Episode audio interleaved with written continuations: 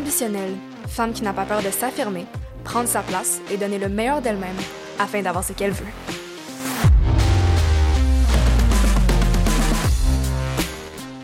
Dans cet épisode, je reçois Léa Sadé, vice-présidente régionale gestion de patrimoine pour la financière des professionnels en gestion privée. Dans le cadre de ses fonctions, Léa assure notamment l'encadrement et la formation, de même que la mobilisation de l'équipe des conseillers en gestion de patrimoine et adjoints de financière des professionnels, gestion privée, qui desservent le secteur de l'île de Montréal et Laval. Son expérience en tant que gestionnaire dans diverses institutions financières canadiennes d'envergure, telles que la Banque de Montréal, la Banque nationale du Canada et la Banque de Nouvelle-Écosse, lui a permis d'acquérir des connaissances poussées en ce qui concerne l'accompagnement professionnel d'équipes spécialisées en planification financière et en épargne.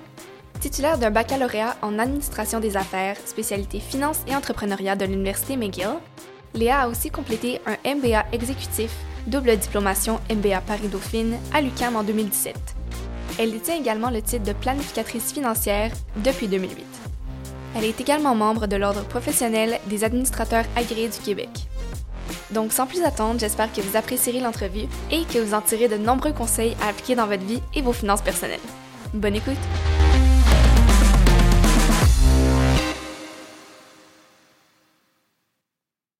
Léa, merci beaucoup d'être avec moi aujourd'hui sur Ambitionnel. Merci de l'invitation. Ben, ça me fait plaisir. Écoute, pour commencer l'entrevue, on a déjà parlé de ton introduction, mais je voulais savoir comment est-ce que toi, tu t'es intéressé au domaine de la finance en premier? Exactement. Alors, euh, sortant des bancs d'école, euh, je suis allée voir euh, au cégep quelqu'un au niveau de l'orientation et, il m'a mentionné, mais Léa, tu aimes beaucoup les maths et tu aimes les gens pourquoi pas les finances. C'est un département où tu peux aider les gens, tu aimes aider les gens dans ta nature. Et en plus, avec les maths, euh, tu ne te vois pas derrière un ordinateur à temps plein. Et euh, que ce soit les finances, c'est un bon chemin pour aider les gens. Puis, déjà, à la base, je suis quelqu'un qui, qui aime planifier, qui aime faire des budgets, qui, fait, qui a le souci euh, de l'argent et de comprendre le pourquoi et le comment dès un très jeune âge. C'est pour ça que ça m'a intéressé d'aller dans ce domaine. Ben effectivement, ça a totalement du sens. Puis dans ta famille, est-ce que toi, tes parents étaient ouverts à parler d'argent, de finances? Euh, c'est ben, C'était un sujet quand même un peu tabou, euh, les finances. dans plusieurs familles, c'est distinct. Mes parents, j'avais des parents entrepreneurs, alors c'est différent, mais c'est pas un sujet qui était très abordé. Mais la peur de la crainte de ne pas avoir d'argent ou de pas planifier et a toujours été là euh, dans mon environnement. Alors, euh, c'est pour ça que je me suis intéressée encore plus. OK. Puis c'est à partir de quel âge à peu près que tu as commencé à plus euh, faire de la recherche là-dessus? Est-ce que c'est quand la conseillère financière t'en a parlé ou est-ce que tu es allé chercher cette éducation-là par toi-même? J'ai, au fait, c'est drôle comme question. Puis mes enfants m'ont posé la même question dernièrement. Je leur ai dit, écoutez, dans notre temps, à l'école, il y avait quelqu'un de Caisse des Jardins qui venait ouvrir des petits comptes euh, bancaires pour les étudiants. Et quand ils ont commencé à parler d'un compte, c'est là où je me suis intéressée. J'avais peut-être 11 euh, ans ou 12 ans. Oh, wow, c'est jeune, Oui. Et là, j'en ai, parlé avec mes parents le même soir et je leur ai dit, moi, je vais ouvrir ce compte. Et chaque semaine, j'allais porter mes sous que j'avais accumulés euh, dans ce compte-là. Puis je suivais mon petit livret que je mettais à jour.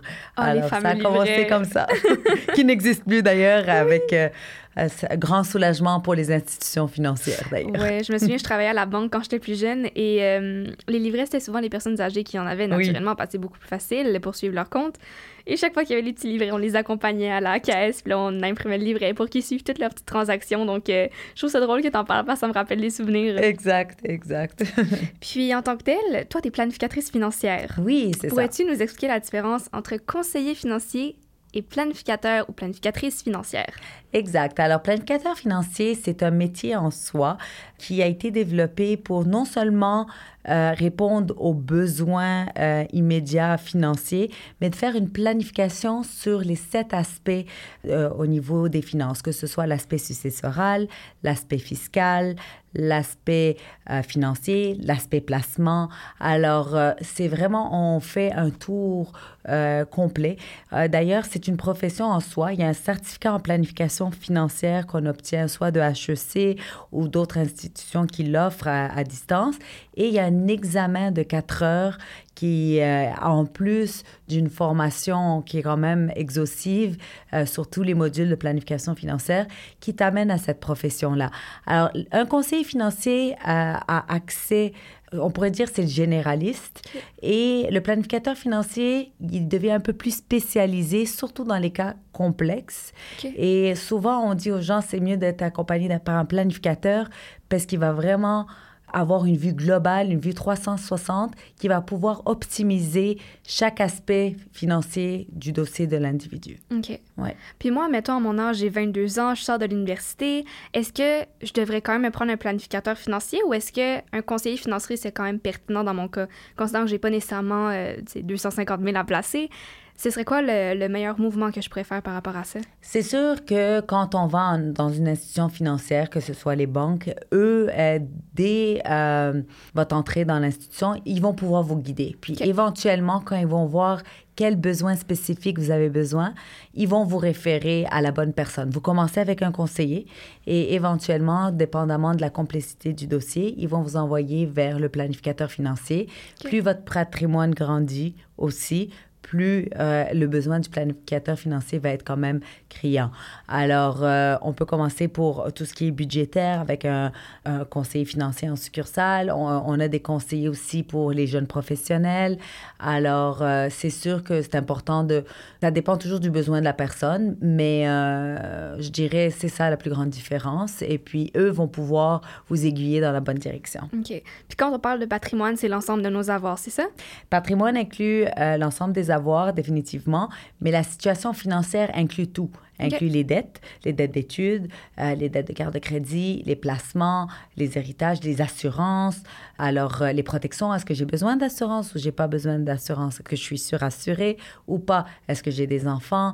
Est-ce que si j'ai des enfants à un jeune âge, j'ai besoin d'un testament ou pas? Alors, c'est là où ça devient plus intéressant de voir la globalité euh, des finances. Puis éventuellement, quand on accumule un patrimoine, il y a aussi des avantages fiscaux et des outils différents qui s'offrent à nous. Alors, on a besoin de quelqu'un qui est quand même connaissant dans le domaine pour pouvoir nous accompagner. Parce que, bien sûr, peu importe euh, d'où on sort, dans quel domaine on est, on, est quand même d'habitude expert dans notre domaine. Oui. Mais ça apporte une valeur ajoutée d'aller voir quelqu'un qui est spécialisé là-dedans et c'est pas comme s'il y avait des frais supplémentaires ou quoi que ce soit. Au contraire, on veut que les jeunes et tout le monde au Québec ait quelqu'un pour les accompagner pour prendre des bonnes décisions. Parce que dans la vie, il y a trois types de stress. Il y a le stress financier, il y a bon, la santé mentale, santé financière, comme on a mentionné, et la santé physique. Alors, c'est quand même trois piliers importants, alors d'où l'importance d'être bien accompagné. Ben absolument. Puis on s'entend, les finances, c'est toute notre vie. Je veux pas le. C'est triste à dire, but money makes the world go round, tu sais. Yes. Donc, il euh, faut être bien entouré. Puis, on se demandait aussi, parce que j'ai posé des questions à mes abonnés sur Instagram, euh, je pense à des plateformes comme Simple qui offrent des comptes qui peuvent être gérés automatiquement par, euh, je pense que ce sont des algorithmes qui gèrent ces comptes-là. C'est quoi la différence en fait entre les algorithmes qui vont gérer mes comptes qui sont chez Simple en investissement versus un conseiller ou un planificateur financier? C'est sûr que les robo-advisors ont beaucoup fonctionné avec euh, les plus jeunes, on, va dire. Euh, moi, je, je, souvent, je dis à, notre clientèle, que ce soit les jeunes ou les plus grands, un robot reste un robot. Mm-hmm. Un planificateur financier va prendre le temps de comprendre les objectifs de l'individu pour lui donner le meilleur diagnostic possible. C'est comme la télémédecine. Si un télémédecin était un robot par rapport à un être humain derrière, ben, il y a déjà une grande différence parce qu'il va pas pouvoir poser les bonnes questions pour comprendre mm-hmm. tes objectifs, ton temps de placement. Alors, euh, c'est ce que tu vas lui donner comme information, mais ça sera peut-être pas assez nécessaire pour te donner les bonnes recommandations. Alors moi, ce, que je suggère euh, souvent, c'est que oui, on peut utiliser ce type de plateforme, mais il faut toujours avoir un planificateur ou un conseiller qui va nous aiguiller encore plus parce que le robot, c'est garbage in, garbage out. Comme quand on va dans une clinique de médecin, ben, à un moment donné, si j'ai mal, euh, je sais pas, à l'oreille, ben, si le médecin ne voit pas à l'intérieur de l'oreille, il peut pas donner le bon diagnostic. Il peut te dire, ah, ben c'est peut-être une otite, c'est peut-être pas une otite, c'est peut-être un mal de tête, mais sans le voir et le toucher. Et je dis pas qu'en finance, il faut qu'on le touche, mais il faut mm-hmm. vraiment comprendre, poser des questions que le robot advisor ne fera simplement pas. Mm-hmm. Puis on parle aussi du fait que les finances, c'est un monde qui est assez froid. Mais en tant qu'humain, on a toujours la partie euh, émotionnelle qui va venir euh, altérer notre logique. On aura toujours du biais par rapport à ça, j'ai l'impression. Donc, il y a aussi le fait que le robot n'aura jamais ce côté-là émotionnel qu'on a. Donc, en tant que tel, est-ce que c'est plus pratique que la décision d'un humain? Je sais pas. Bien, c'est sûr que nous, euh, de plus en plus, on fait des cours en tant que planificateur financier de finances comportementales. Parce que nous, en tant que planificateur, on a une valeur ajoutée à apporter au client. On l'accompagne dans tous ses rêves, dans ses objectifs de vie, dans les périodes les plus importantes, que ce soit l'achat d'une propriété, que ce soit le premier bébé euh, pour ouvrir un régime d'épargne-études, que ce soit la préparation à la retraite, préparation d'un gros achat d'un chalet, d'une seconde résidence, tout projet de vie. Alors, le robot n'a pas cette empathie, mm-hmm. ce côté émotionnel. Et quand on a un projet, d'habitude, on est toujours craintif, on n'est pas trop sûr, on a peur de poser des questions. c'est encore tabou, les finances. Puis on ne dit pas qu'on a accumulé des dettes ou on a des prêts. Puis même avec notre conjoint, c'est difficile de parler de finances. Alors ajoutons, vaut mieux parler à un étranger euh, objectif que de parler à un robot qui va pas répondre et qui va pas pouvoir nous conseiller. Parce que les finances restent personnelles quand même. Il y a des choses dans la vie qu'on peut remplacer par un robot, anecdote, euh, en France, euh, j'étais en France dernièrement, dans un restaurant, ben, euh, est-ce qu'on aime être servi par un robot à qui on peut pas lui dire ah j'aimerais plus de ci plus de ça ou ajuster ou parler à un humain qui va nous dire ah quelle belle journée aujourd'hui rendre l'expérience client encore plus belle. Vous savez quoi? Je vous conseille ça je l'ai essayé ou un client l'a essayé. Alors cette touche personnelle le robot ne l'aura jamais alors parce que moi, en ce moment, j'ai mes investissements chez Wealthsimple. Mm-hmm. Mais en soi, je me demandais aussi parce que avec les, planificateurs et les conseillers, naturellement, il y a des frais associés. Puis, il y a certaines personnes qui vont se dire Ah, mais tu sais, si moi j'investis 100 000, si jamais j'ai des frais de 4% ça s'en vient beaucoup, versus telle chose. Mais les frais, en fait, comment sont calculés? Qu'est-ce qui fait en sorte que c'est 4% ou que ça diffère? Comment ça fonctionne? Les frais, il faut faire attention. Quand on parle de frais, quand on rentre dans une institution financière, on a des fonds mutuels. On ne charge pas de frais. Les frais sont à l'intérieur du fonds il faut demander à votre conseiller, c'est à l'intérieur. On ne paye pas un frais comme quand on va voir un comptable ou un spécialiste, un frais. En gestion privée de euh, patrimoine, c'est basé sur des honoraires, des honoraires de gestion, parce que c'est de la gestion tactique, il y a des placements, il y a des décisions prises, et ces honoraires, souvent dans des comptes euh, non enregistrés, sont déductibles d'impôts. Alors, ça reste encore avantageux et les, les titres qu'on choisit, ben, ils n'ont pas ce fameux frais relié à un fonds mutuel. Alors, il faut faire très, très, très attention. Euh, et puis, c'est un mythe les frais, de comparer exactement ce que j'ai. Et de plus en plus, au fait, les, réglementations obligent les institutions à être transparentes dans ces frais et non de mhm. les imbriquer après rendement dans le fonds. Alors, il y a au Québec, on est très réglementé et de plus en plus, ils insistent pour que euh, les gens, que les citoyens soient au courant puis que les institutions soient encore plus transparents.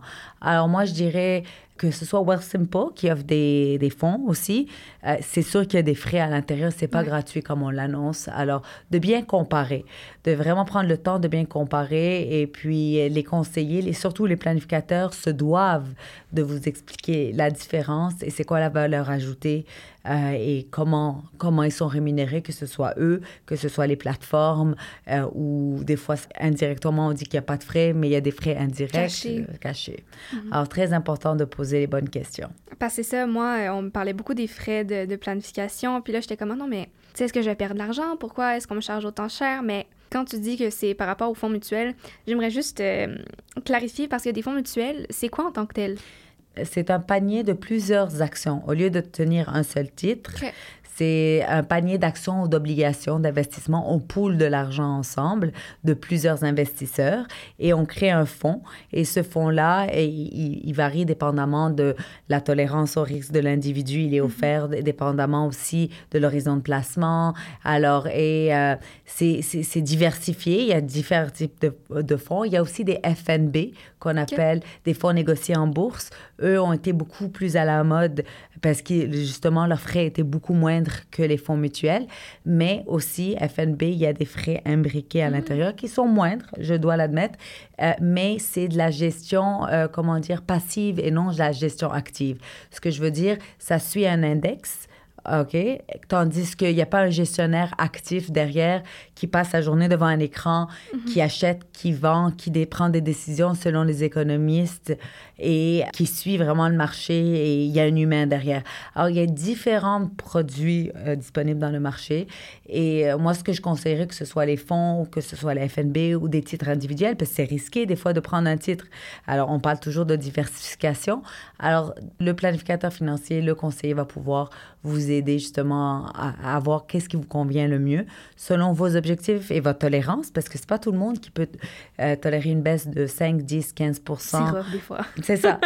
Et dépendamment du projet qu'on a, c'est, si on veut acheter une maison, ben, si c'est dans deux ans, peut-être euh, j'irai pas à 70% accent, j'irai peut-être à du 30, 40. Alors, c'est comme ça, c'est pour ça que le planificateur est important dans ça, que quelqu'un qui n'a pas beaucoup d'expérience, pas beaucoup de connaissances, qui se dit, moi, aujourd'hui, je vais commencer, je vais ouvrir un compte gratuit, je vais gérer ça, je vais lire quelques articles. It goes beyond, comme on dit. Puis justement, tu parles de diversification de portefeuille parce que souvent, il y a eu plusieurs questions par rapport à ça. Lorsqu'on commence à investir, on dirait que tout le monde te dit investis, c'est la clé de devenir riche, tu vas être millionnaire en investissant. Oui, mais tu commences par où? Tout le monde te dit d'investir à la bourse, mais t'es comme, OK, mais je fais quoi? Dans quoi j'investis, combien je mets, est-ce que j'achète une action seule ou est-ce que j'achète un FNB qui est de ce que tout le monde parle en ce moment? Donc, est-ce que tu peux nous aider un peu là-dessus, à nous éclairer? Parce qu'on est pas mal confus? Ah oui, définitivement. Euh, écoutez, c'est sûr qu'il y a énormément d'informations. Il y a de l'information partout. Alors, on est submergé, puis des fois, on redit, mais ben, avec tout ça, je préfère ne rien faire parce que c'est de l'inconnu. Alors, moi, à la base, ce que je dirais à chacune des, auditrices, et je conseille fortement, c'est d'avoir un budget. De dire, c'est quoi ma capacité d'investir? voici mon budget, voici mon coût de vie. OK, il me reste ça pour investir. C'est quoi ma tolérance si demain matin, je perdais ce montant-là? Et parce que dans le marché, le marché boursier, il y a des hausses et des baisses. Et euh, le meilleur facteur en investissement, notre meilleur ami, c'est le temps. Alors, investir à court terme vis-à-vis long terme, mais le long terme a toujours été très bénéfique. Et moi, je dis à tout le monde, commencez jeune, parce qu'il y a les intérêts composés, l'accumulation, et le temps fait bien les choses. Alors, on vit des cycles économiques différents. Nos placements vivent des hausses et des baisses, mais à long terme, on est toujours plus gagnant. Une diversification est très importante parce que quand on se concentre sur un titre, comme l'expression anglaise dit Don't put your eggs in one basket, quand on se concentre, ben, on peut soit gagner, soit perdre. C'est comme aller au casino, dire rouge ou noir. Mais si j'avais l'option de dire toutes les couleurs, un peu, un peu, un peu, ben il y en a qui vont perdre, il y en a qui vont gagner. Alors, mais quand je parle de diversification, c'est pas diversifier dans différentes institutions. Hmm. Parce que beaucoup d'institutions offrent les mêmes produits. Alors, c'est de diversifier, que ce soit géographique, dans quel pays, que ce soit diversification selon les industries, selon les différents types euh, d'investissements. Mais pour ça, vous avez besoin d'être conseillé. Alors, à la base, budget. Deuxième chose, évaluer, euh, on a ce qu'on appelle un profil d'investisseur. C'est quoi mon profil? Est-ce que je suis... Euh, c'est quoi ma tolérance? C'est quoi mes objectifs de vie? Et c'est combien mon temps, mon horizon? Mm-hmm. Par exemple, ma mère qui a 4 ans ou 5 ans de la retraite et ma fille qui rentre aux études, c'est des profils complètement différents. Euh, moi, par exemple, mon régime épargne d'études, quand ma fille, elle avait deux ans, je pouvais me permettre de prendre plein de risques parce que je sais qu'elle va, pouvoir se reprendre avant qu'elle arrive à 16, 17 ans. Mais à 14, 15, 16 ans, ben, je vais revoir justement mon pourcentage en actions et en obligations parce que je m'approche à une période où je vais commencer à retirer. Alors, je veux m'assurer que quand je fais des retraits, que je suis quand même gagnante, alors ma tolérance au risque va diminuer. Mm-hmm. Alors, c'est tous des facteurs à vraiment prendre en considération. De pas écouter, euh, beaucoup de gens ont fait l'erreur, ben, ah, là c'est le temps des, euh, de la crypto-monnaie, je vais acheter de la crypto, je vais devenir riche il n'y a pas de recette. S'il y en avait, ben moi, je serais sur une île, euh, une île déserte, euh, paradisiaque. une île paradisiaque, en train de boire des mojitos, des espresso martini. Et, euh, Living the good life. Exactly. Et mais il n'y a, pas de, y a pas de recette miracle. C'est le temps, la patience Parce qu'il faut enlever les émotions. On travaille tellement dur pour notre argent. Alors, même moi, qui est planificateur financier, je ne gère pas mon argent toute seule. J'ai des gestionnaires de portefeuille qui me donnent des conseils. J'ai un planificateur financier autre que moi parce que je suis trop subjective, je suis trop reliée, c'est trop émotionnel. Alors, il me faut quelqu'un qui voit euh, la vision globale, vraiment une vue 360 sur tous mes projets, mes objectifs, qu'est-ce que je veux faire dans la vie pour pouvoir me donner les meilleurs conseils. Oui. Puis justement, tu as parlé d'actions et d'obligations, mais certaines personnes qui ont peut-être pas eu de cours de finance ne savent pas c'est quoi les différences entre les deux. Donc, je te pose la question. Quelle est la différence entre des actions et des obligations? Bien, les, les, actions, c'est tout ce qui est relié au marché euh, boursier en sens de... C'est des actions d'entreprise. Euh, tu as des actions de différentes compagnies qui sont listées dans différentes bourses, types de bourses, tandis que les obligations, c'est relié souvent à des municipalités, c'est des emprunts gouvernementaux et le, tout, c'est plus à revenu... C'est du revenu fixe qu'on appelle, qui rapporte un certain revenu qui est plus récurrent. Par contre, euh, euh, les actions euh, comparées aux obligations, small risk, small reward. Alors, ça, c'est ce qu'on dit pour les obligations et les revenus fixes. Tandis que les actions, big risk, big reward. Mm-hmm. Alors, le potentiel d'aller chercher plus de rendement est plus là aux actions, mais c'est plus risqué. Alors, trouver le bon équilibre entre les deux et quelqu'un qui est jeune, qui essaie de l'argent, qui réalise dans son budget qu'il n'a pas besoin tout de suite, mais peut-être qu'il va aller à 70% en actions, 30 en obligations, ou des fois même 90% en actions et 10% en obligations. Alors, ça dépend vraiment des comment on a les nerfs solides, comment on se sent en face à une baisse, puis est-ce que j'ai besoin ou pas de cet argent à court, moyen terme. Mm-hmm. Puis justement, tu parles du marché qui subit une baisse des fois parce qu'il y a beaucoup de, hauts et de bas dans le mm-hmm. marché. Comment est-ce qu'on devrait gérer nos investissements lorsqu'il y a une baisse ou lorsqu'il y a une hausse? Est-ce qu'il y a des, des, des billets cognitifs qu'on a quand ça arrive, en fait? Malheureusement, les gens ont tendance, dès qu'ils voient une baisse, ils paniquent, ils perdent de l'argent, ils vendent. Mais quand, par exemple, il y a un solde chez Zara, est-ce que tu achètes ou tu vends? Alors, quand le marché baisse, tu achètes. Mmh, Buy low, sell high. Alors, et les gens, l'euphorie quand ça monte, ben, ils pensent que ça va monter encore. Des fois, c'est peut-être arrivé à un summum, peut-être qu'il faut un peu réduire et vendre. Alors, c'est pour ça que si c'est nous-mêmes, on, a les, on vit le cycle des émotions, puis on est vraiment rattaché et mm-hmm. subjectif, on risque de faire des erreurs. Mais quand c'est géré de manière euh, objective par des professionnels, ben c'est là où euh, on est à l'abri de nous-mêmes et eux font, euh, font les choix à notre place. Puis c'est souvent des choix qui sont quand même judicieux et pour notre bien. Alors c'est ça, buy low, sell high, au lieu de faire le contraire, qui, qui malheureusement la nature humaine veut, veut pas, c'est ce qui arrive. Et moi, souvent ce que je dis, même je le dis à mon mari, je dis arrête de regarder quand ça... Il regarde pas quand ça va bien son portefeuille. Parce qu'il n'est pas inquiet. Il regarde quand ça va mal. Oh mon Dieu, est-ce qu'on doit vendre? Est-ce qu'on doit. Qu'est-ce qu'on fait, Léa? On, non, on ne regarde même plus. Je lui dis, tu te rappelles, quand on a investi cet argent, c'était pour du long terme. Alors, just don't look at it. Mhm. Forget it. Puis une fois par année, il y a une révision de portefeuille. Oh, finalement, la, la crise de la COVID n'était pas si pire. On est allé à moins 35, on est monté à plus 30. Alors, c'est le, marché, c'est vraiment une question de temps, de patience et de pas être trop, trop, trop euh, émotionnel. Parce que sinon, c'est pas pour nous. Parce qu'il y a d'autres types de produits, des, des, certificats de placement garantis, dont la capital est 100% garanti.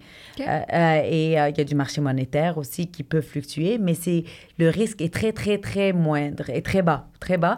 Et, mais le rendement, ben, il n'est pas aussi rentable. Actuellement, avec les changements de taux, c'est sûr que les taux des, placements ont augmenté, euh, mais demeure qu'à long terme, c'est euh, d'être investi euh, est plus bénéfique. Mm-hmm. Là, beaucoup de gens parlent d'immobilier. Immobilier, qu'est-ce qu'on fait? Exact, c'est la, question chaude du moment. Là. Exactement. Mais ben, moi, comme je dis à, tous nos clients, surtout quand il y avait euh, une surenchère, les taux étaient hyper bas, les gens voulaient investir en immobilier beaucoup. Ça fait combien de temps, ça? Ça, c'est pendant... Euh, ben, il y a moins de... Quand les taux étaient bas, ça a commencé à la COVID, quand il y avait des surenchères à Montréal, euh, à Laval, à peu près partout dans la rive sud. les taux étaient très bas, à 1,80 22 pour emprunter un taux hypothécaire. Contrairement à ce qu'on a en ce moment, c'est très bas, effectivement. Il y a des 6, des 7, des 8 actuellement. Alors, à ce moment-là, il y a beaucoup de gens qui se sont dit, bon, j'investis en immobilier, je vais devenir riche, les loyers augmentent euh, aussi. Alors, l'immobilier, c'est comme les placements, il faut diversifier. Comme moi, si je décide de m'investir, est-ce que je m'investis 100% juste dans la bourse ou 100% en immobilier? Malgré que ça a été prouvé que le marché a toujours été plus intéressant, ben, l'immobilier est quand même intéressant. On a maintenant de plus en plus d'investissements liés à l'immobilier, qu'on appelle des REITs. Alors, c'est des investissements au lieu d'acheter, puis avoir à gérer, puis avoir des frais de condo et quelqu'un, c'est des unités d'investissement immobilier. Euh, et puis, c'est comme si on achetait de l'immobilier, mais on ne l'a pas et c'est quelqu'un d'autre qui le gère et ses revenus sont basés là-dessus. Alors, il y a même, même maintenant des, ce type de titre, mais si on parle de l'immobilier pur, ben, il faut prendre en compte que l'immobilier, que ce soit pour une résidence principale ou un, investissement, ben, il y a des frais reliés à ça. Mm-hmm. Il y a des frais de notaire, il y a des frais de condo, il y a des, taxes, taxes de bienvenue, taxes scolaires, taxes municipales. Ça augmente, il faut budgéter, il faut avoir la capacité d'emprunt si on a des bons salaires, c'est le temps de faire, d'habitude, première étape, c'est d'évaluer notre capacité d'emprunter. Nous, on est chanceux au Canada, on a appris de la bulle euh, immobilière des États-Unis. 2008. oui, exact. on a serré beaucoup les vis pour qualifier euh, quelqu'un pour un emprunt. Euh, cependant, le stress test qu'on doit faire pour dire ben, si j'ai une augmentation de taux, comme on le voit actuellement, avec un coût de vie et l'inflation qui a augmenté comme pas possible, ça devient très difficile pour quelqu'un qui s'est qualifié à un taux de 1 ou à 2 mm-hmm.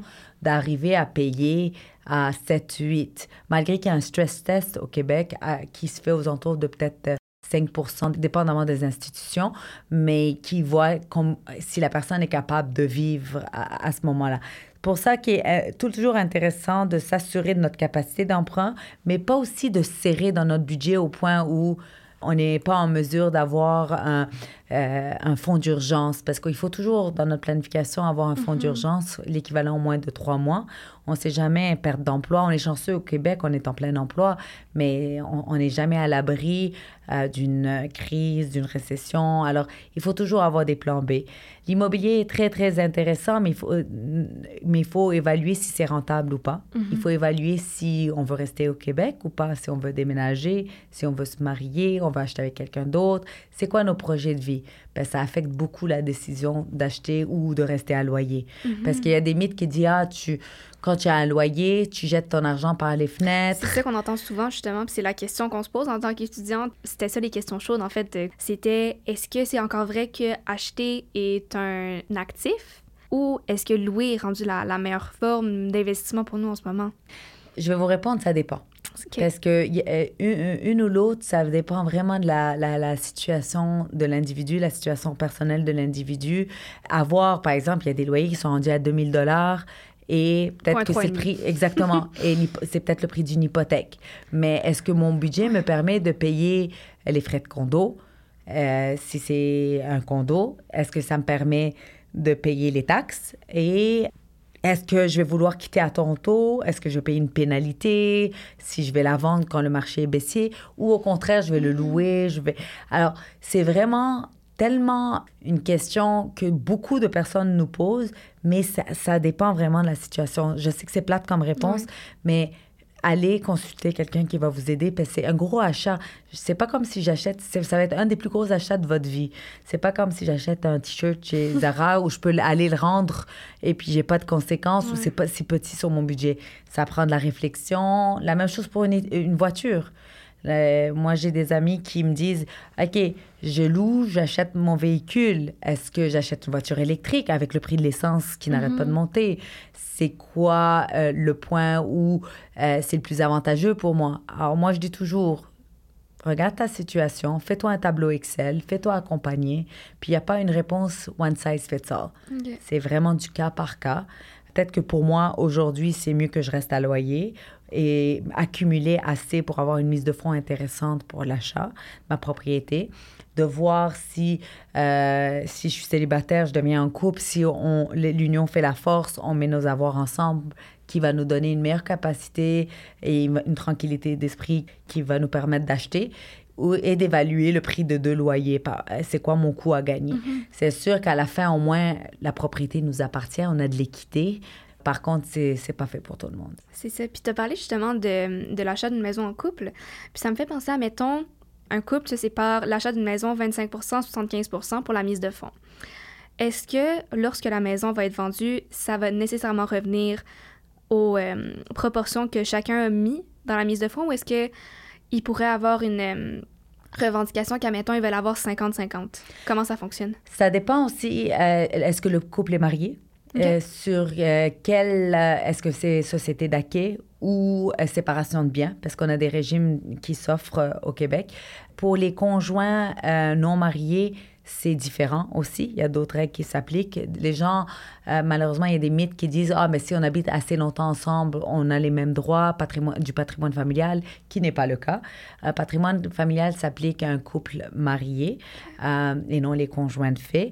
Et patrimoine, ça dépend aussi de ce qu'on a signé. Alors, moi, je dis toujours à mes jeunes couples, même à ma sœur qui a 19 ans, euh, qui, avec son copain, ça fait 3 ans, et, ils me posaient des questions, je leur dis, faites une entente quand ça va bien et pas quand ça va mal dans un couple. Exact. Alors, quand ça va bien dans vos débuts, c'est là où vous en parlez.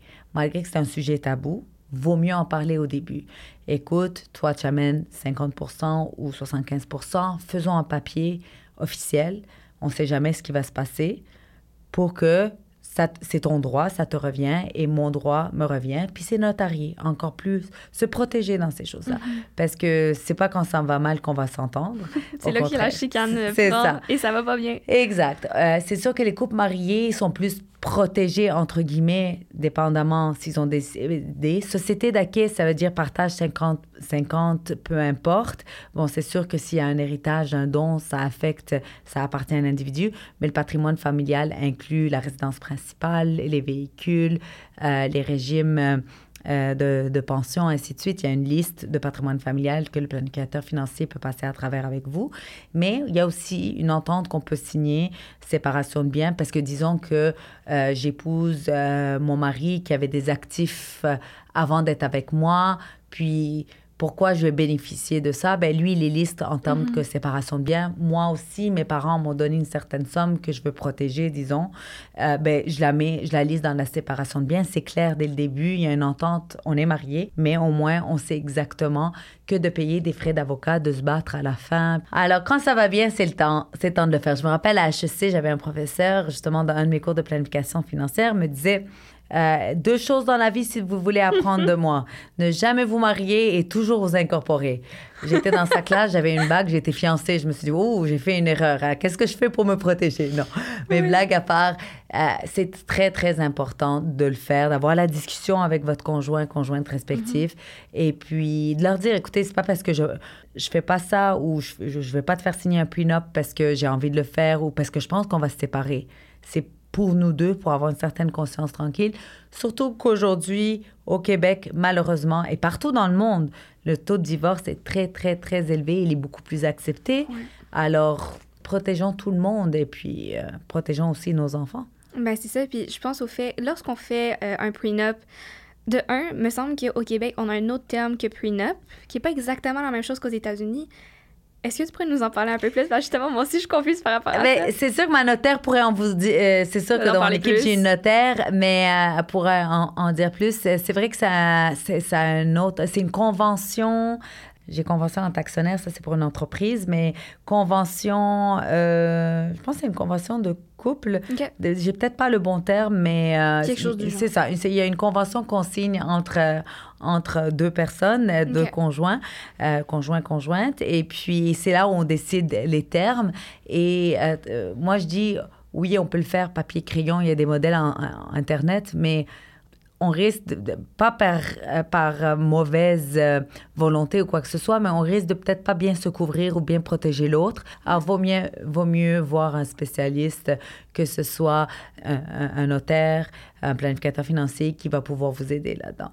C'est ça, parce que ce que je me demandais aussi, c'est que quand on est en couple, est-ce qu'on doit nécessairement aller voir un notaire pour faire cette séparation de biens ou est-ce qu'on peut se faire un papier crayon, euh, écoute, toi, le, le chat te revient, euh, l'appartement, ça, ça va 50-50, les meubles, ça va à toi. Est-ce qu'on doit nécessairement passer par un notaire pour faire ça? C'est sûr, papier-crayon, entre nous, la valeur n'est pas... C'est comme quand on fait un, testament sur papier-crayon. Il faut, il, faut le faire homologuer mm-hmm. par, euh, lors d'un décès ou quoi que ce soit.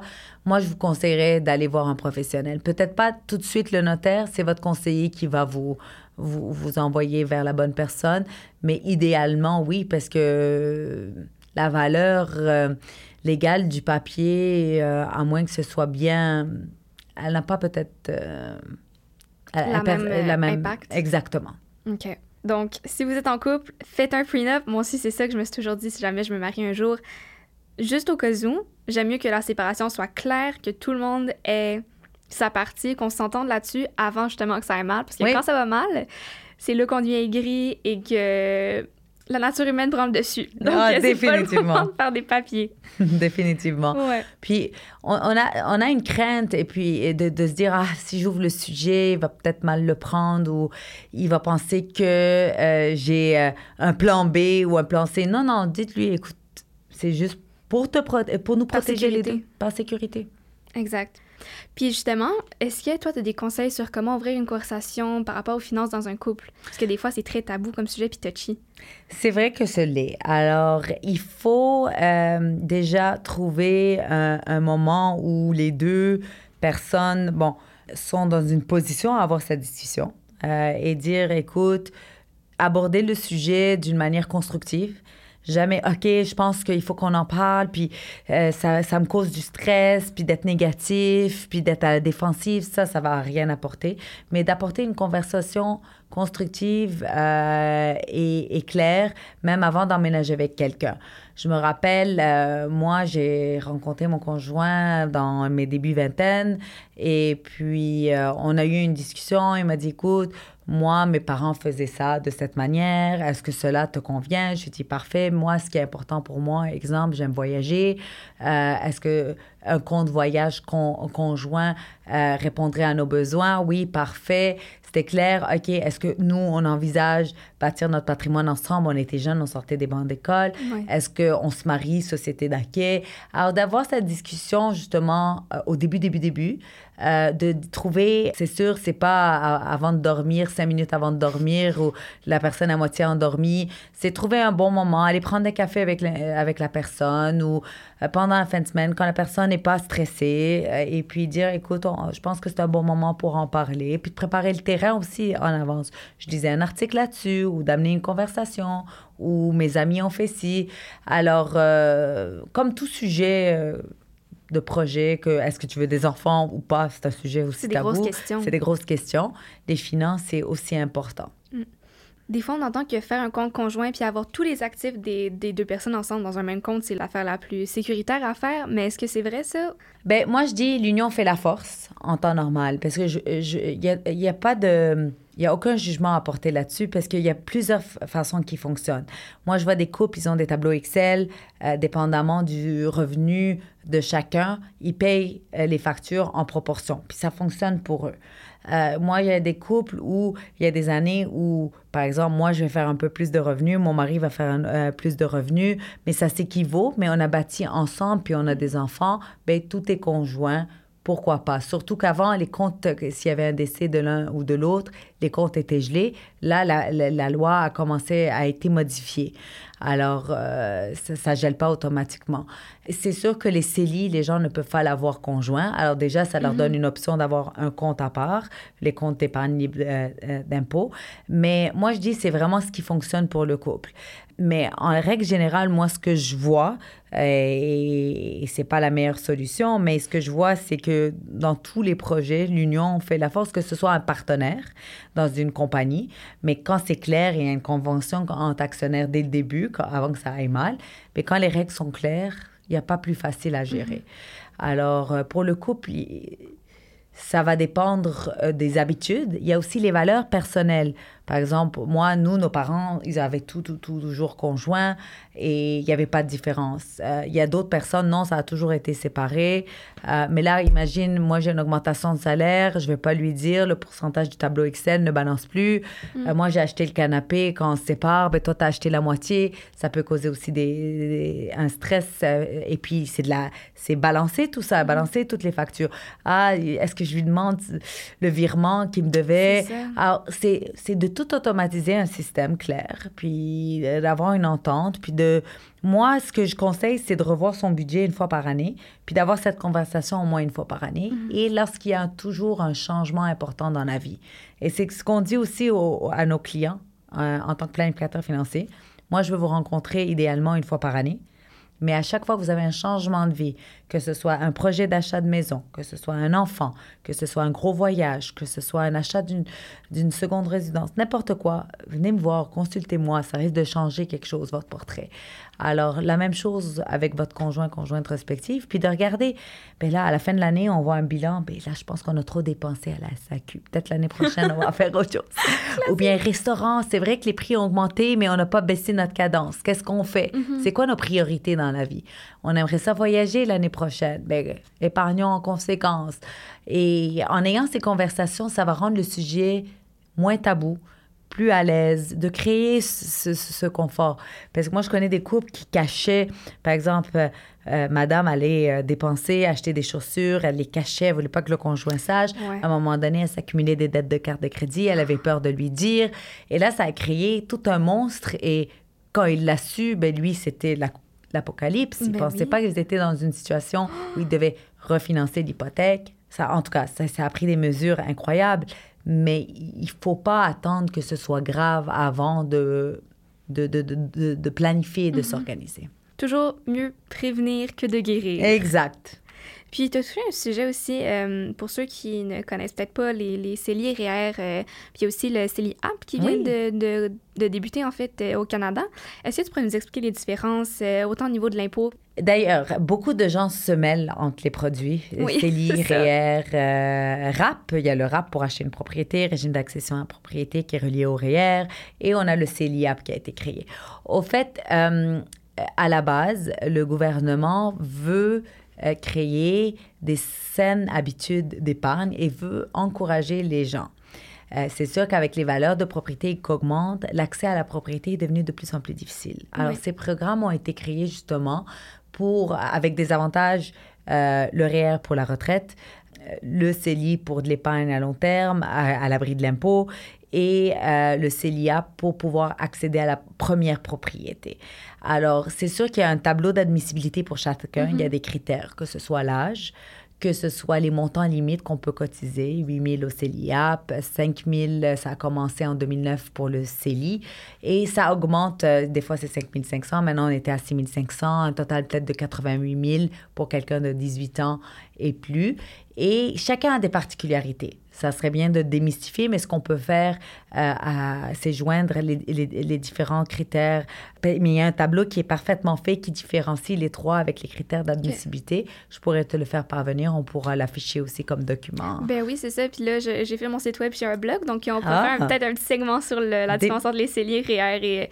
C'est le RAP ou le CELI App, en fait? Il y a CELI App et le RAP. RAP, c'est relié au REER, ça existe depuis longtemps. Alors, un RAP, c'était un régime d'accessibilité à d'accès à la propriété et ça nous permet de retirer de nos REER sans hmm. payer d'impôts. C'est comme un, emprunt de mois à mois qui me permet euh, d'acheter une propriété et je, le me je rembourse mon REER sur 15 ans. Et euh, au début, c'était euh, à 25 000. Ils ont augmenté jusqu'à 35 000 pour, parce que les propriétés ont pris des valeurs. Mais ça, c'est un type de, de, de, de, façon de faciliter la mise de fonds. Et le CELIAP s'est rajouté. On peut faire les deux pour, parce que les mises de fonds sont rendues de plus en plus grandes. Ben, ça. Et on peut avoir de l'aide pour l'achat de la première propriété. Très important, il y a des critères de première propriété. Mm-hmm. Moi qui ai déjà une propriété où, disons que je me sépare, je peux pas tout de suite. Je dois attendre un, 4 ou 5 ans, dépendamment des programmes, pour pouvoir contribuer et être éligible. Mm-hmm. D'où l'importance de consulter pour les jeunes et spécifiquement quel est le meilleur véhicule de placement qui me convient, que ce soit, est-ce que je commence avec mon REER, je commence avec mon CELI ou mon CELIAP, est-ce que je fais les trois? Alors, euh, selon la situation de chacun, ça serait intéressant de démystifier le tout. D'où, euh, en ligne, il y a plusieurs, plusieurs euh, tableaux, mais il y en a un qui est vraiment bien fait, qui met vraiment les, les différences claires, claires, claires. Voici le, pour être admissible, les critères, euh, l'avantage fiscal de le faire, pourquoi le faire, et puis euh, tous les critères euh, de sélection. OK. Puis, est-ce qu'on a un, un, quiz en ligne peut-être qui va nous permettre, avec quelques questions, de nous indiquer, admettons, quel véhicule de placement serait le meilleur pour nous? Oui, il y a des... J'ai vu en ligne quelques institutions le faire justement pour... Avez-vous plus de 18 ans? Oui, vous êtes éligible à ça, ça, ça. Est-ce que... C'est quoi votre projet? Dans combien de temps? Vous devriez investir dans ça, ça, ça. Encore une fois, ça prend pas en compte tous les aspects, d'où l'importance de voir quelqu'un en succursale. OK, je comprends. Puis, par rapport à ça, justement, on va plus aller vers le sujet des cartes de crédit. Oui. Qui est euh, quelque chose que la majorité des personnes ont. Puis aussi, peut-être qu'on pourra toucher un peu la cote de crédit par la suite. Oui. Mais j'ai eu la question, en fait, comment est-ce qu'on choisit une carte de crédit pour soi-même? Alors, ça dépend vraiment de ce qu'on aime, ce qu'on recherche avec la carte de crédit. Par exemple, moi, j'aime voyager. Alors, j'ai toujours cherché une carte de crédit qui me donne des points euh, voyage. Je me rappelle au début, début, quand ces cartes sortaient, j'ai jamais utilisé ma carte de débit. Que dans le temps, j'achetais mon café chez McDo à 1 dollar avec ma carte de crédit. On me regardait, OK, elle a peut-être des problèmes financiers, elle paye ça par carte de crédit. Mais moi, j'étais une grande adepte de la carte de crédit pour avoir des points. Mm-hmm. Alors, ça dépend ce qu'on veut. Puis, je sais que mes habitudes euh, financières étaient de payer. Je suis très assidue. Je paye ma carte de crédit à temps et je, je ne veux pas payer d'intérêt à 18, 19, 20 Alors, à la base, comment choisir? C'est de connaître, nous, notre... Euh, est-ce qu'on est quelqu'un d'assidu ou quelqu'un de nonchalant, quelqu'un qui dépense beaucoup. Alors, de, se connaître. Euh, et ça, c'est pour établir quelle carte de crédit. Est-ce que je, mets beaucoup d'épicerie? Est-ce que je mets de l'essence? Euh, et trouver la carte qui répond à nos critères selon notre profil de dépense. Mm-hmm. Aussi, il y a des cartes de crédit qui offrent des taux moindres. Alors, si on garde une certaine balance sur la carte, au lieu de payer du 10-18, euh, il y a du 14, du 12, mais d'évaluer si on a un bon salaire, est-ce que la marge de crédit est plus avantageuse? Moi, je conseille à tout le monde, s'ils peuvent éviter de garder des balances, parce que c'est mhm. le produit qui, qui a un taux d'intérêt euh, qui est très élevé. Alors, euh, j'essaie d'éviter ou de l'utiliser justement à bon escient pour avoir de l'essence, du cashback, selon le besoin de chacun, des voyages, comme dans mon cas. Alors, euh, c'est vraiment, c'est quoi notre utilité? Mm-hmm. C'est quoi notre... Euh, est-ce qu'on est dépensière ou pas déjà? Parce que peut-être la carte de crédit n'est pas une option euh, si on est euh, accro aux dépenses. Parce que c'est un bout de plastique, mais qui peut être très dangereux. Ben, c'est ça, surtout, tu sais, avec l'argent monétaire, tu vois l'argent, tu, tu mets genre 5-20$ c'est un truc qui coûte 100$. Donc on dirait que tu vois plus. Puis là, t'es comment? Ah, c'est quand même cher, hein? Mais quand c'est une carte, tu veux juste taper, surtout avec le sans contact maintenant. Tu fais juste tac, c'est comme si la carte de crédit payait pour toi, ça vient pas de ton compte, c'est la carte de crédit. Ça va être plus tard. Ma fille, en vacances, elle dit Maman, t'es riche, t'as juste à faire tic. Et puis, je dis Non, non, tu sais pas, ça, il y a une facture qui est reliée après. Et là, je lui ai expliqué. Elle dit Ah, la facture, tu peux la payer quand tu veux. J'ai dit J'ai j'ai un certain nombre de jours pour ne pas payer d'intérêt. J'ai mhm. presque l'équivalent de mois. Surtout maintenant au Québec, il y a des articles qui sortent qu'on augmente. D'habitude, le minimum, euh, le paiement minimum était à 3% Il l'augmente à 4% Je lisais ça dans un article. Alors, pour pousser les gens à rembourser, parce que les dettes des cartes de crédit ben augmentent. Euh, mais c'est ça, les, les, compagnies de cartes de crédit, ils font de l'argent avec ça. C'est de l'intérêt. Mais pour l'individu, ben, il y a peut-être d'autres sources de prêts à moindre. Et euh, plus on garde des balances sur les cartes de crédit sans le payer minimum, plus notre code de crédit est affecté. D'ailleurs, pour les jeunes, je les recommande fortement, fortement de, fortement de faire très attention. Mm-hmm. Parce que il faut pas jouer avec euh, notre bureau de crédit parce que quand on le ruine, ça prend beaucoup de temps pour se rebâtir et ça nous handicape toute notre vie en termes d'emprunt, de, projet, euh, d'acheter une maison. Alors, à la base, dès ses 18 ans, moi, je vois beaucoup de jeunes aller chercher leur première carte de crédit, la loader, puis dire, oh, je paierai quand je pourrai. Mais quand ils arrivent à un certain âge où ils sont plus responsables, ben, malheureusement, ils ne se qualifient pas. J'en ai fait des prêts euh, dans ma carrière euh, à mes débuts dans une institution financière, puis je voyais des cas, c'est triste à dire, mais ils ne pouvaient pas. Et c'est pas par euh, manque, des fois ils avaient l'argent, c'est juste par vraiment de la nonchalance, des oublis, manque, de discipline. manque de discipline. Alors, en finance personnelle, la discipline est de mise et les cartes de crédit, ça peut être un outil très avantageux pour euh, quelqu'un qui, qui, qui, sait bien en bénéficier pour des voyages, des points, des remises. Euh, cependant, peut être très dangereux et néfaste pour le futur si c'est mal géré. Alors, euh, watch out pour les cartes de crédit. Puis en tant que tel, c'est quoi une, bonne euh, cote de crédit en ce moment? Bien, ils disent aux alentours de 700 et quelques. Le 800, c'est excellent, 800 et plus, mais dans les 700, on est correct. Quand ça vient en dessous de 650, c'est là où ça affecte. Ce qu'on peut faire de plus en plus, euh, bien, vous vous demandez, on a deux sources de bureaux de crédit au Canada, Equifax et TransUnion vous faites une demande en ligne, ils vous envoient votre rapport. Euh, de, de, plus, de nos jours, avec les cyberattaques euh, de plusieurs institutions, nos informations personnelles, moi, je, euh, je vous conseille, c'est rendu comme du Spotify puis du Netflix, un abonnement à ces agences, une ou l'autre. pas obligé les deux parce qu'ils se parlent quand même, euh, Equifax et TransUnion, d'avoir un abonnement pour avoir son rapport et de voir que, OK, voici ma cote, j'ai pas eu de cyberattaque, personne n'a utilisé mes informations personnelles ou mes mots de passe, ça devient de plus en plus un must, un beau cadeau à s'offrir euh, pour se protéger? Ben c'est ça. Puis moi, je pense, admettons, en ce moment, je suis avec euh, Credit Karma oui. pour suivre ma cote de crédit. Mais est-ce que cette application-là track aussi si, admettons, quelqu'un vole mon identité puis va aller créer une nouvelle carte de crédit puis dépenser? Parce que je sais que c'est quand même arrivé à beaucoup de personnes euh, qui ont une carte de crédit qui apparaît soudainement à leur nom. Puis. Credit Karma, je connais moins. Moi, je suis plus euh, TransUnion et euh, Equifax, mais c'est deux, ces deux entités euh, reconnues par, au Canada, mm-hmm. eux le mentionnent. Credit Karma, il faudrait vérifier dans leur politique. Mais c'est mon Credit Karma, dans le fond, si je ne me trompe pas, est lié à mon TransUnion.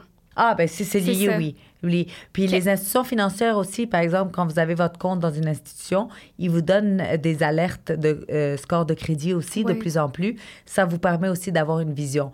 Puis dès que quelque chose apparaît, et l'autre chose, c'est de ne pas faire trop de demandes euh, de crédit, que ce soit une carte de crédit, un prêt, une marge dans la même année. Puis ça, ça baisse mhm. votre code de crédit. Puis faites le ménage, avoir plein de cartes de crédit avec des limites c'est pas plus avantageux que d'en avoir une ou deux euh, et d'avoir des bonnes, une bonne constance dans son remboursement, dans, de, bien la gérer et mm-hmm. de la garder longtemps.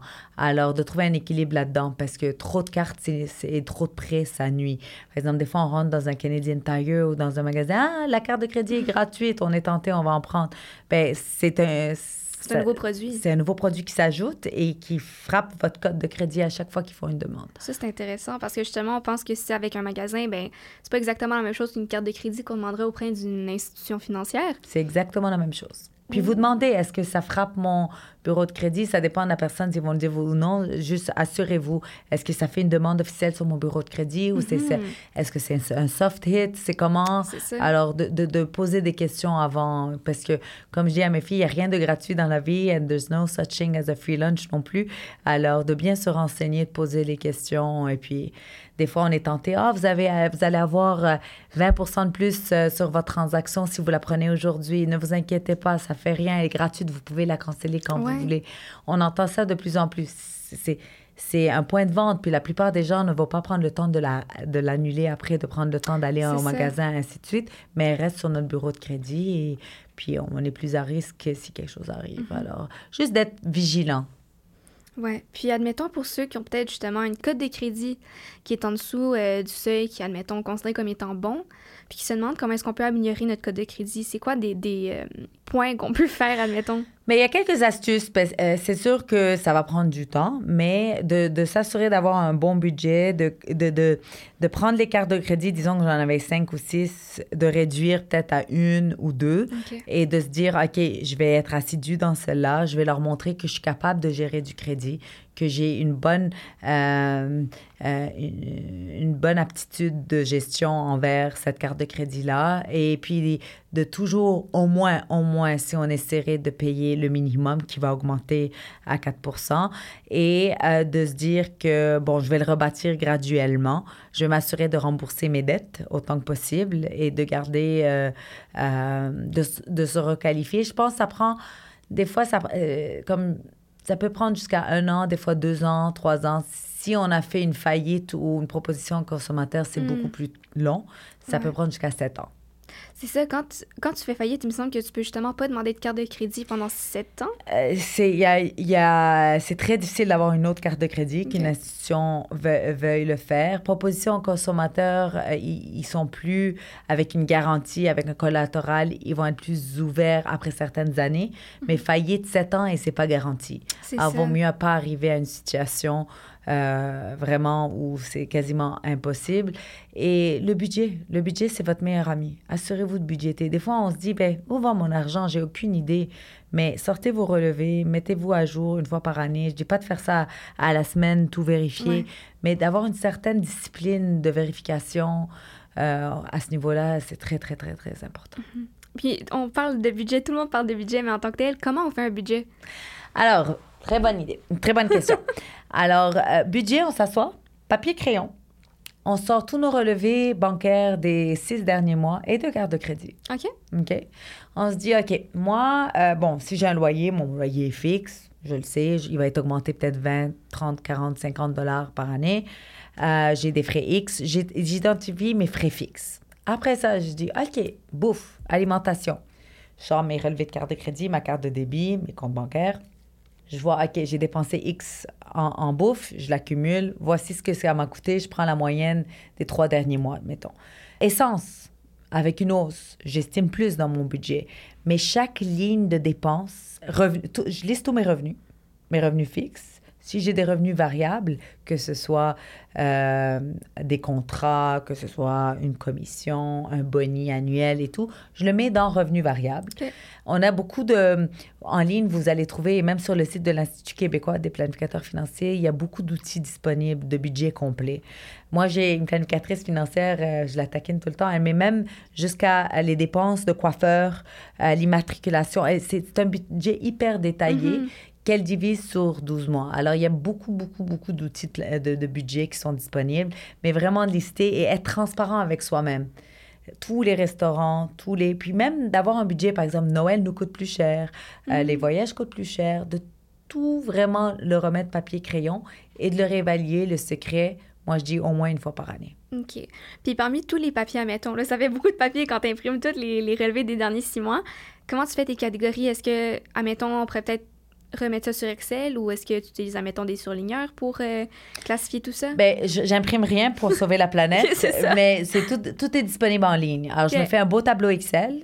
Euh, je mets euh, colonne des revenus, colonne des dépenses, colonne des imprévus. Et parce que des fois, disons, malheureusement, ma voiture, il y a un, un, mhm. problème et tout, j'ai toujours colonne des imprévus, puis une portion, puis très, très, très important qu'on n'a pas mentionné dans le budget, l'épargne rentre systématiquement dans le budget.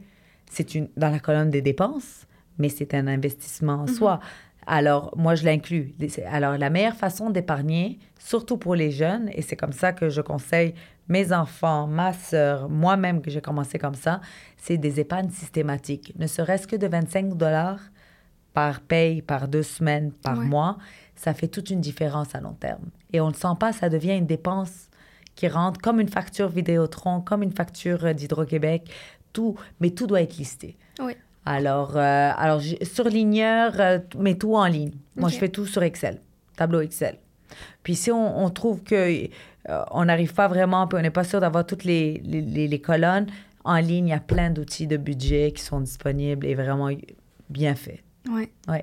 Puis on a parlé d'épargne justement, puis ça m'a fait penser à cette question-là parce que un compte épargne, admettons pour un, fonds d'urgence, quoi que ce soit, est-ce que c'est mieux de le, garder, le, garder, admettons, dans un compte épargne qui n'a pas nécessairement de rendement dessus, ou est-ce que c'est un bon montant, on est mieux de le mettre dans peut-être quelque chose qui est, moins risqué, mais qui nous ramène quand même des intérêts au fil des mois? Définitivement, parce que euh, de l'argent dans un compte chèque nous apporte rien. Mm-hmm. Alors, il y a plusieurs véhicules qui existent que ce soit je décide de, de, de, mettre mon épargne dans mon compte d'épargne libre d'impôt, au moins il va fructifier dans des véhicules si je décide de mettre euh, un véhicule plus sécuritaire, mais au moins les intérêts, non seulement il va fructifier, mais les intérêts seront à l'abri de l'impôt.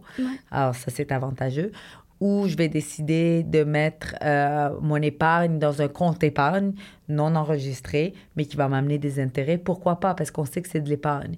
Alors, dépendamment euh, de, au niveau de, du temps, euh, combien de temps on a pour chaque projet, bien, de voir quel véhicule correspond le mieux et de s'assurer que ça rapporte plus que zéro. Là, il y a mhm. des comptes d'épargne super intéressants aussi, on, on, voit, mais tout le temps de regarder la petite astérix, parce que des fois, ils disent euh, taux d'intérêt hyper intéressant, mais c'est bon juste pour deux ou trois mois.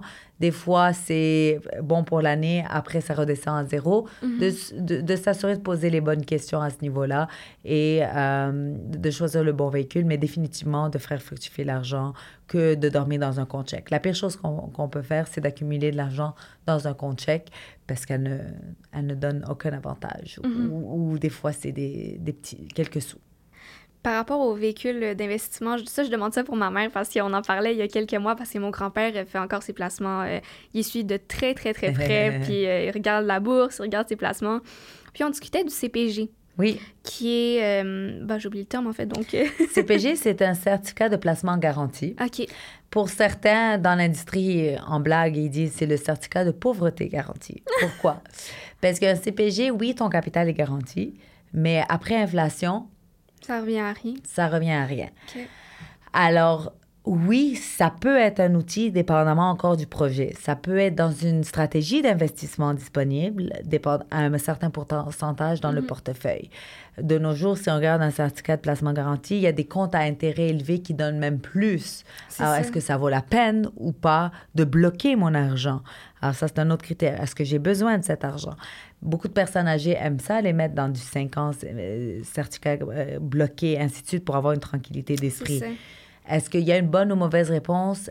C'est sûr qu'à long terme, c'est pas avantageux, mais pour certaines personnes, cette sécurité n'a pas de prix. Ils sont prêts, comme on disait au début, low risk, low reward, high risk, high reward. Alors, c'est vraiment du cas par cas encore, mais personnellement, c'est pas un outil que que je recommande fortement et surtout à un gros, un gros pourcentage dans le portefeuille. Et même à éviter dépendamment, à moins que je sois quelqu'un de très insécure, que j'arrive pas à dormir, qu'il n'y a rien à faire, je perds un sou, je suis en dépression. C'est peut-être l'outil pour la personne. Ouais. Mais encore une fois, moi, j'avais des clients qui étaient vendus, vendus CPG.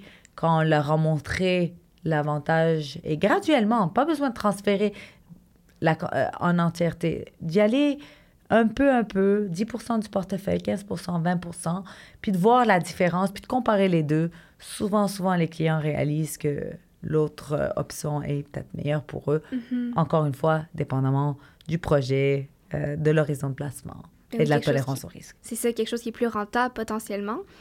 Une autre question. Oui. Par rapport à la bourse, on a parlé un peu plus tôt justement du fait que dans notre budget, on devrait mettre un certain montant pour les investissements qu'on voudrait faire à la bourse, mais est-ce qu'il y a un montant minimum à investir? Parce qu'admettons, l'autre jour, euh, je regardais des actions que je voulais acheter. Je pense que je regardais le Vanguard, puis euh, Starbucks, parce que j'ai tout le temps Starbucks. Guilty pleasure. Mais justement, le, Starbucks est une action américaine, ce que je vais revenir tantôt. Mais est-ce que c'est possible d'avoir, admettons, un 15 sur une action qui en vaut 100, de tout de même investir dans cette action-là? Euh, ben, il y a des paniers d'actions qu'on avait nommés. Il y a des fonds qui ont peut-être qui, contiennent du Starbucks, mais le, minimum pour euh, que ce soit un fonds ou une action, il y a des minimums requis. Chaque mhm. fonds, que ce soit un fonds Vanguard ou quoi que ce soit, il y a, il y a un minimum, que ce soit 500 dollars, 1000 dollars, 1500, 2000. Chaque fonds, chaque action a son minimum.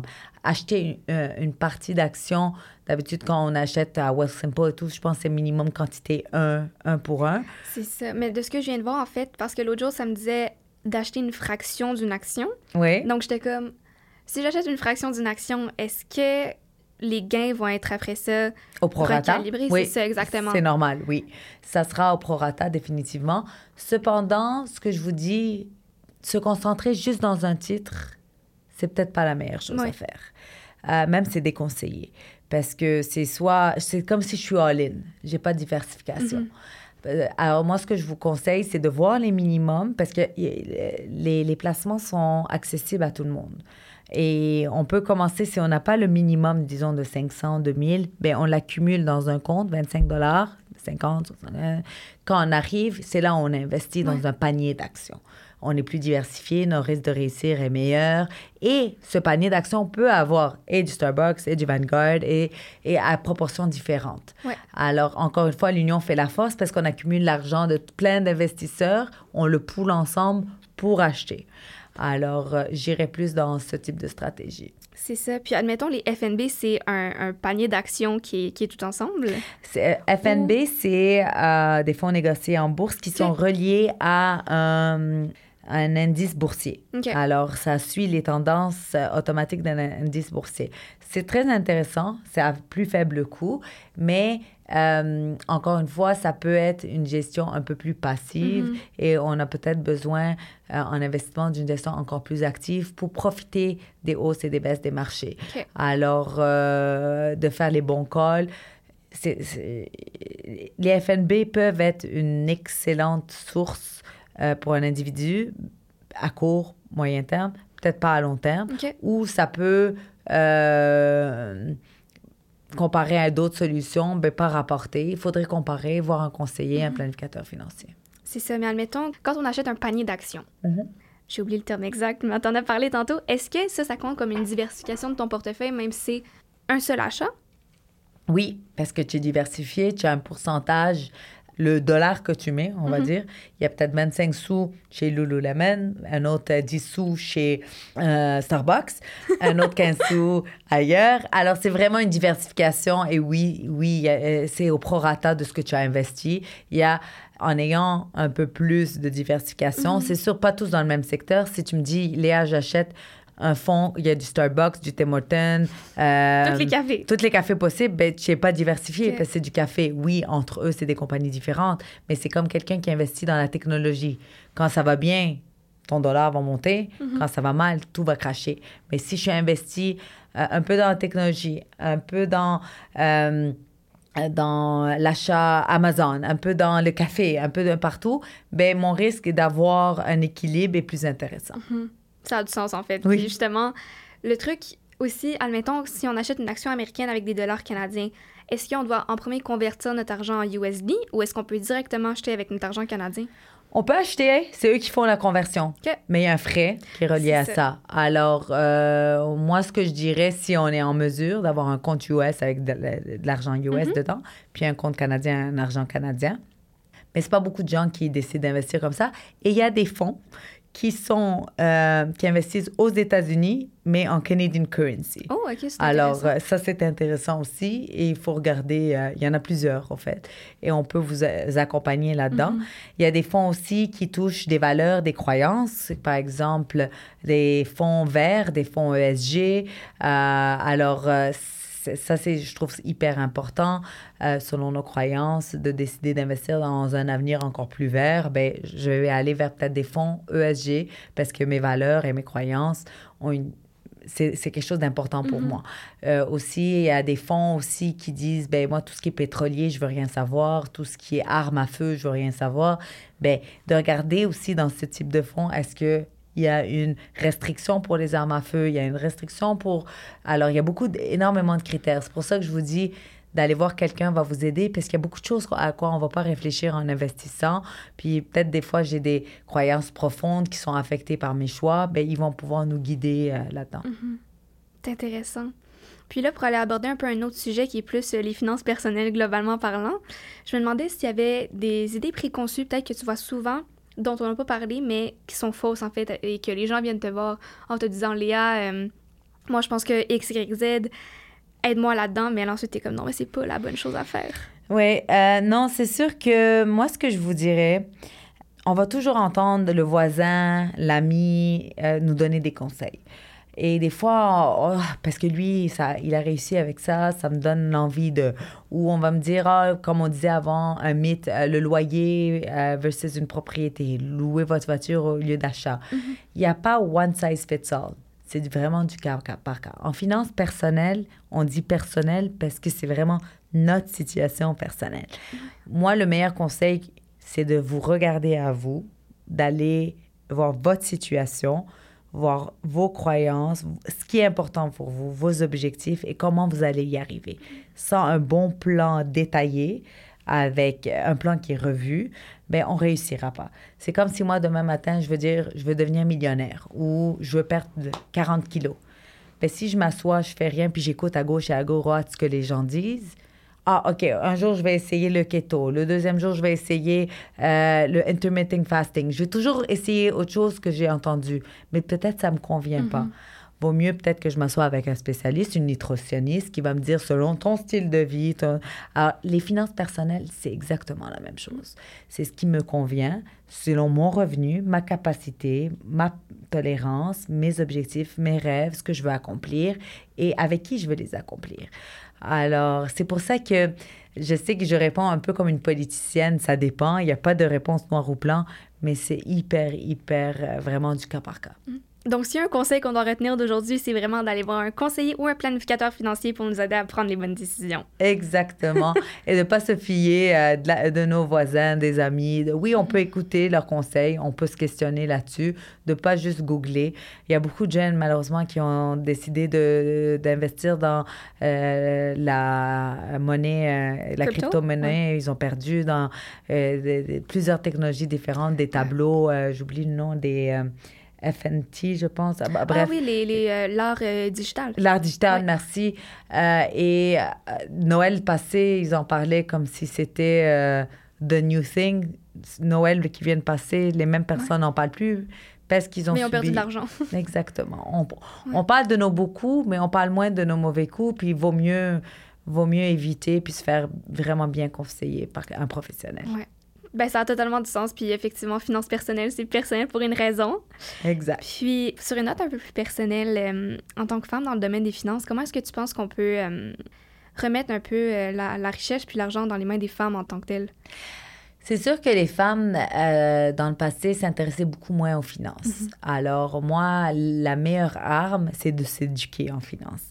Euh, nous, les femmes, on a la chance de vivre plus longtemps que les hommes. Alors, en termes de richesse, la richesse est, est entre nos mains.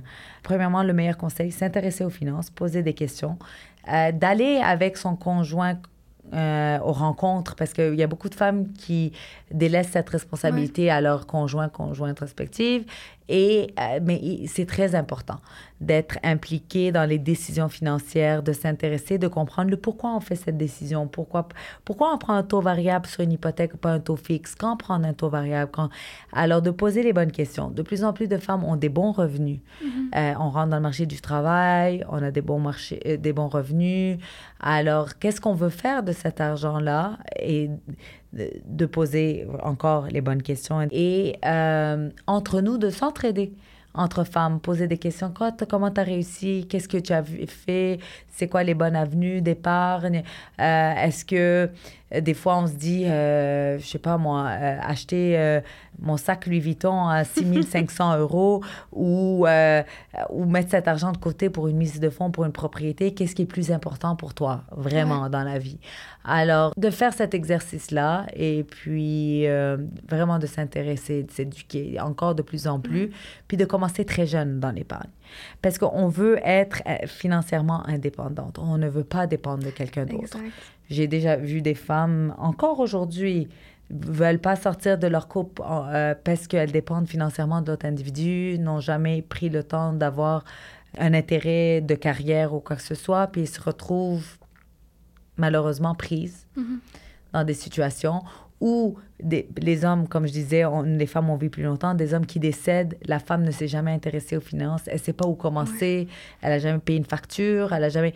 Et de les inclure. Même moi, mes conseillers en gestion de patrimoine, je leur dis tout le temps, mes planificateurs financiers, assurez-vous d'inviter monsieur et madame. Madame et monsieur, parce que des fois, c'est madame qui est impliquée, mais monsieur n'est pas connaissant impliquer le couple dans la décision, ou les monsieur et monsieur, madame et madame, mais d'impliquer tout le monde mhm. parce que ça les touche, et même de commencer à impliquer les enfants de nos clients.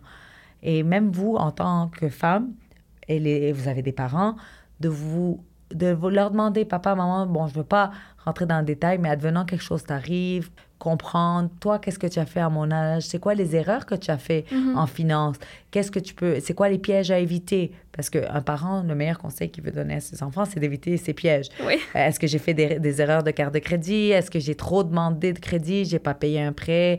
J'ai oublié si ça. Alors, comment s'organiser? Comment discuter de ce sujet-là? Alors, euh, très important. Donc, s'informer puis l'éducation, ce qui est intéressant aussi au- auquel je pense, c'est que je pense qu'avant 1970, si je me trompe pas, les femmes n'avaient pas le droit d'avoir un compte bancaire. C'est vrai. Puis, depuis ce temps-là, il y a beaucoup de choses qui ont changé naturellement. C'est venu avec l'émancipation. Puis, moi, ça me choque à chaque fois de savoir qu'il y a quelques années, même 50 ans, je n'aurais pas pu avoir un compte bancaire à mon nom et dépenser mon argent comme ça me tente, épargner comme je veux et dépendre de quelqu'un. Puis c'est pour ça aujourd'hui que je trouve ça tellement important de faire cet épisode-là parce que tout le monde devrait avoir cette littératie financière pour justement ne jamais avoir à dépendre de quelqu'un d'autre puis avoir cette liberté-là qui vient avec justement les finances. Ça n'a pas de prix. Exactement. C'est de la finance. C'est de la mais ça finance, de mais ça n'a pas de prix. Exactement. C'est un jeu de mots. Mais oui, oui. Et puis, de pas avoir honte de de poser la question, de Mhm. pas avoir honte de se dire, OK, j'ai peut-être gaffé les cinq dernières années, les dix dernières années. Là, je vais me reprendre en main. Qu'est-ce que je fais? Il n'est jamais trop tard. Et euh, je, nous, les femmes, on a tendance à être insécures. euh, À hésiter à poser des questions, j'ai l'impression. Alors non, au contraire. Ayez cette discussion, en- entourez-vous de personnes qui vont vous aider à aller chercher la bonne information et poser les bonnes questions parce que vous vous aidez à vous à la fin. Et puis, sachez que vous n'êtes pas seul. Vraiment.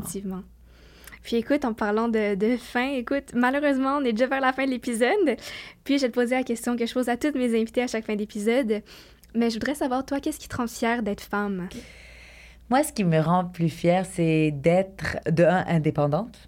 Euh, comparé, si je regarde euh, dans ma propre famille au niveau euh, grand-mère, arrière-grand-mère, au niveau de la dépendance financière, que je suis indépendante financièrement, peu importe ce qui m'arrive dans la vie, que je donne un bon exemple pour mes filles. J'ai deux filles, j'élève deux filles, deux femmes qui vont, en espérant avoir une belle carrière. Je suis fière d'être une femme qui prend sa place dans la société. Oui, on, on parle encore d'une inéquité au niveau euh, des femmes, d'où l'importance de la gouvernance au féminin, de, de s'aider entre nous, entre femmes, mais pas au détriment des hommes. Moi, je pense qu'il y a de la place pour tout le monde, qu'on doit travailler au contraire en équipe. On est très complémentaires et que la force, c'est de, de s'entraider et euh, de bâtir ensemble. Parce que je crois vraiment, ultimement, qu'il devrait y avoir aucune différence dans toutes les sphères de notre vie. Ben, comme tu le disais tantôt aussi par rapport euh, aux finances dans le couple, l'union fait la force. Exact. C'est dans ce cas-là aussi. C'est vrai, exactement. Et puis, euh, d'être une femme en finance, qui était très rare aussi dans le passé. Euh, c'est quelque chose que euh, je, je suis très fière. C'est quelque chose que j'ai travaillé très fort pour atteindre aussi dans ma carrière. Si moi je suis capable de le faire, tout le monde est capable de le faire. La volonté, en ayant la volonté et d'y croire, on est capable. On se sous-estime en tant que femme, il faut foncer. Vraiment. Il n'y a pas de limite, il ne faut pas se donner de limite. C'est drôle, puis dans l'entrevue avec Kim Gingras que je viens de faire juste avant, on parlait justement du fait que si c'est possible pour une femme d'atteindre ses buts, ben c'est possible pour toi aussi de le faire. C'est accessible à tout le monde. Exactement. Donc le succès de l'une contribue au succès des autres aussi. Exactement. Mm. Et d'être et d'être inspirationnel pour les autres. Oui. Moi, euh, que ce soit pour moi, moi j'ai toujours eu quelqu'un qui qui m'a inspiré euh, dans plusieurs sphères de ma vie et de rendre l'appareil en partageant les mots coups, mes mauvais coups et comment j'ai appris de mes erreurs et comment j'ai eu du succès et euh, pas de les garder pour nous-mêmes, mais d'être très comment dire généreux et ouvert avec les autres. Ben écoute, Léa, honnêtement, ton partage avec nous était excellent. T'es incroyable pour vulgariser des concepts. Moi, j'ai beaucoup appris aujourd'hui. J'ai pas fait, j'ai fait mon cours de finance au HEC, mais je m'y connais pas autant bien que toi. Puis cette discussion était tellement riche et je suis certaine que tous ceux qui nous écoutent On aura appris beaucoup et tu as répondu à toutes nos questions avec brio. Donc, je te remercie beaucoup d'être venu sur le podcast. Et merci à toi. Merci de l'invitation, de cette belle tribune. Et euh, n'hésitez pas si vous avez des questions, vous avez besoin de plus de détails sur votre propre situation. Euh, je vais pouvoir vous aider, vous guider. Euh, et puis, merci vraiment pour ton excellent travail. Merci, Léa. Puis écoutez, je vais mettre ces informations à Léa dans la description pour que vous puissiez les écrire, lui écrire si jamais il y a quoi que ce soit. Avec grand plaisir. je te remercie encore et passe une excellente journée. Donc, c'est tout pour l'épisode de cette semaine. Si tu l'as aimé, n'hésite pas à laisser une note sur ta plateforme d'écoute et de t'abonner pour ne manquer aucun épisode. Comme toujours, merci pour ton écoute, puis on se retrouve la semaine prochaine.